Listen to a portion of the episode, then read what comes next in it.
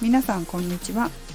この番組は東京都世田谷区ボディーボイス心と体のトレーナー私メグが主に健康やダイエットに関する様々な情報をお届けする番組です。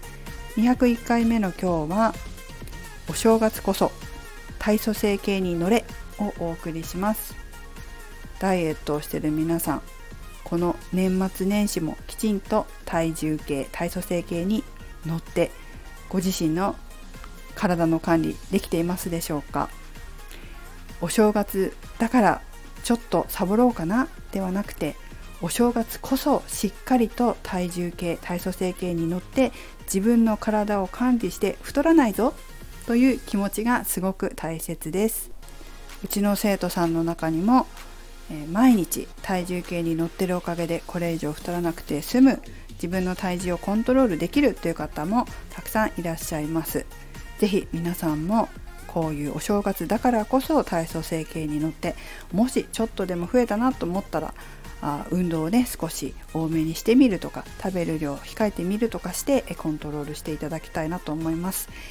えー、コロナ太りに加えてお正月太りも加わってしまうとやっぱり戻すのがねすごく大変になってしまいますから是非、えー、できる時にできることをやってダイエットにつなげていってもらえたらなと思います。頑張ってるんだけどなかなか痩せないとか頑張ってるんだけどなかなか行動できないという場合はその源にある心の部分に何かダイエットを邪魔してるものがあるかもしれません。中には体重計に乗ってるにもかかわらずだんだん増えていく。まあ増えていくことに気がつかないとか増えてってるんだけど許容してるっていう方もいらっしゃるかもしれませんのでそういった部分を含めて是非その場合はご自身のメンタル的な部分も見直すきっかけになるといいんじゃないかなというふうに思います。さて皆さんはいつからお仕事ですか？4日からの方が多いんですかね？